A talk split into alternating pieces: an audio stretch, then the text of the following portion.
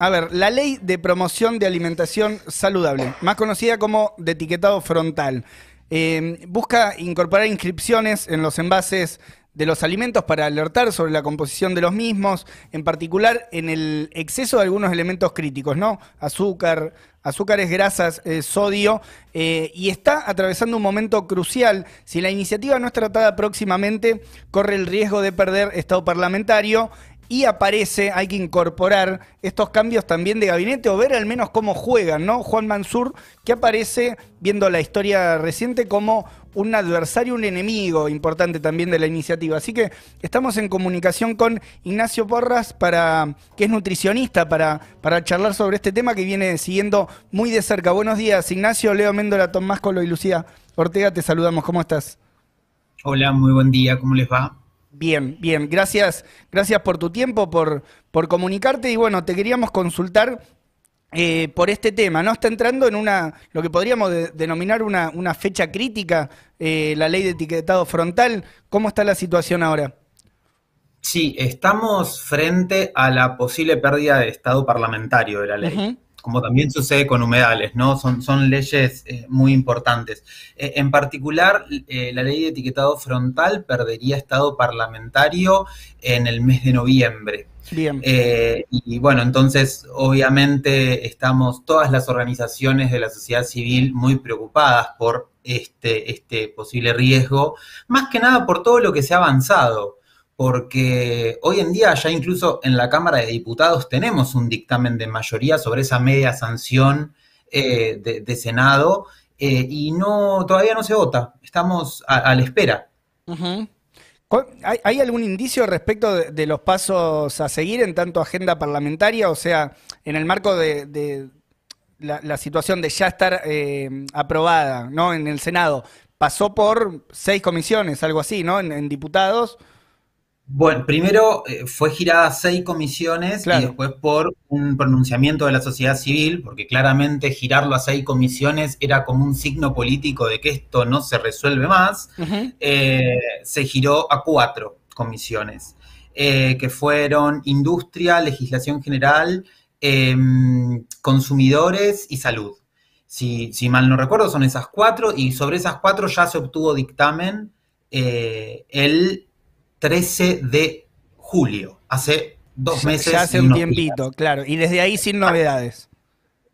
Exacto, todavía seguimos sin novedades al respecto. Hay intenciones, ya sabemos que hay como un protocolo para lo que son eh, las sesiones presenciales. Eh, en los medios de comunicación salió, en, distintas notas periodísticas, salió que hay intenciones de juntarse en las próximas semanas y que uno de los temas prioritarios sería el etiquetado frontal. Mm. Pero bueno, obviamente hasta que no oficialicen eh, la primera sesión y no salga eh, la agenda bien clara de qué es lo que se va a votar, eh, estamos bastante preocupadas las organizaciones, sobre todo también por el, por el digamos, por el proceso que viene después de la votación, que por esto que mencionabas de los nombramientos en el gabinete, que son bastante preocupantes también. Sí, estamos en comunicación con Ignacio Porras, licenciado en nutrición, charlando sobre el tema etiquetado frontal. Ignacio, para quienes recién se conectan o no estén muy metidos en, en, lo que es la movida de esta ley, ¿me podrías decir tres claves fundamentales del proyecto? Bueno, primero la ley busca acercarnos información. En Argentina no tenemos idea de lo que estamos consumiendo y si eso esconde algún riesgo.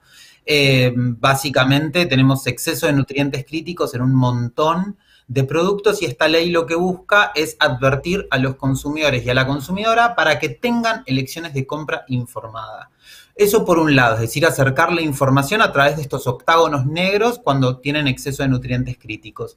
Por otro lado, busca a través de la regulación de, por ejemplo, la publicidad y de los entornos escolares cuidar a las infancias, porque está siendo blanco de un aparato de marketing enorme de estos productos, donde actualmente sabemos que los niños y niñas reciben 60 publicidades semanales, donde 9 de cada 10 son de estos productos de muy baja calidad nutricional. Y eso ha marcado un impacto muy fuerte en la presencia de enfermedades crónicas no transmisibles en esa franja etaria. Ignacio, y esto que vos decís de las publicidades y demás tiene mucho que ver con el lobby que se hace también desde los gobiernos eh, con, las empresas. ¿Cómo ves eh, que juega este nuevo rol de un actor de peso como Juan Mansur en el lobby de los ingenieros azucareros que ganan más peso por su designación, por ejemplo? Nos preocupa muchísimo, nos preocupa muchísimo porque el Poder Ejecutivo es el encargado de la reglamentación una vez que esto... Yo no creo que, Mansur tenga mucho poder en esta instancia, ¿no? Cuando ya hay un dictamen de la ley en, diputados, pero sí va a tener mucho peso en, el, en la fase posterior a la votación de la ley, que va a ser en la reglamentación. Y ahí es donde eh, me parece que tenemos que estar más presentes que nunca para cuidar esta ley. Eh, la, estamos cuidando, estamos queriendo que se mantenga sin modificaciones, porque hubo muchos intentos por parte de la industria alimentaria de generar, eh, digamos, cierto grado de degradación en la ley. Como sabían que no podían ya ir en contra de un etiquetado frontal, trataron de quitarle eh, eficiencia y eficacia en el mensaje. Entonces, primero quisieron ir con eh, cambiar el sistema gráfico, proponían otros que no tenían mucho sentido y que la evidencia científica decía que no servía.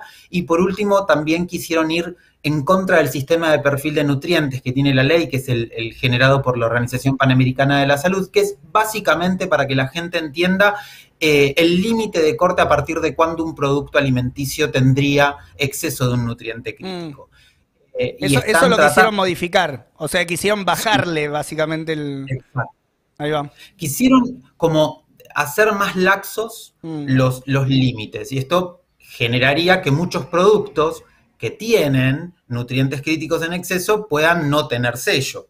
Eh, obviamente, al lograr el dictamen eh, de, comisiones en, diputados, se mantuvo la ley sin modificaciones y es por lo que tenemos que seguir velando eh, las organizaciones. Bueno, de hecho ahí, revisando un poco también el historial de Mansur, eh, en un momento directamente se reunió con, los directivos de, la Coca-Cola, con un sector muy importante de la Coca-Cola, para eh, evitar ¿no? que se también que se grave a las, a, las impuestas, a las bebidas azucaradas. Eso ocurrió en 2017 y todo el sector azucarero se pronunció en contra del impuesto a las bebidas azucaradas que hoy en día está avanzando. Hay un montón de países que trabajan con eso para limitar el consumo, porque incluso la OMS eh, establece que un 20% de impuestos sobre esos productos al valor de venta logra también un descenso en el consumo de aproximadamente un 20% entendiendo que el fuerte consumo de, esos, de esas bebidas, sobre todo, se da en niños, niñas y adolescentes, con un consumo de un 40% más que en los adultos. Claro, claro. Bueno, hay un, historial bastante, bastante fuerte por parte de, de Mansur y o sea, partiendo también de la enorme relación, ¿no? Y el peso que tiene la, industria de los ingenios azucareros ahí en Tucumán, sin duda, eh, un lobby importante que habrá que, bueno, bancar también y ver cómo empieza a actuar en función del escenario que se abra con la, con la aprobación, bueno, en función de cómo avance, ¿no? Esto, este tiempo que queda. Exacto. Eh, y entiendo, Ignacio. Incluso también la presencia de Neme, porque no hay que olvidar que como vicejefe de gabinete se nombra a Neme, a Jorge Neme, mm. que es quien desde Cancillería eh, argumentaba con estos discursos de miedo y colapso económico para ir en contra de la ley de etiquetado eh, esgrimiendo argumentos como que íbamos a perder la capacidad de exportación a, Brasil eh, y que era necesaria la armonización, todas cuestiones que desde la evidencia científica ya habían sido desmentidas. Eh, entonces, obviamente son cuestiones que nos preocupa. Eh, y que yo incluso de manera pública y etiquetando a, la presidencia pedí, por favor, que, que se transparenten los, los procesos, que realmente eh, la sociedad sepa cómo va a ser eh, ese proceso de reglamentación y que la organización, digamos, las distintas organizaciones de la sociedad civil participen en la reglamentación.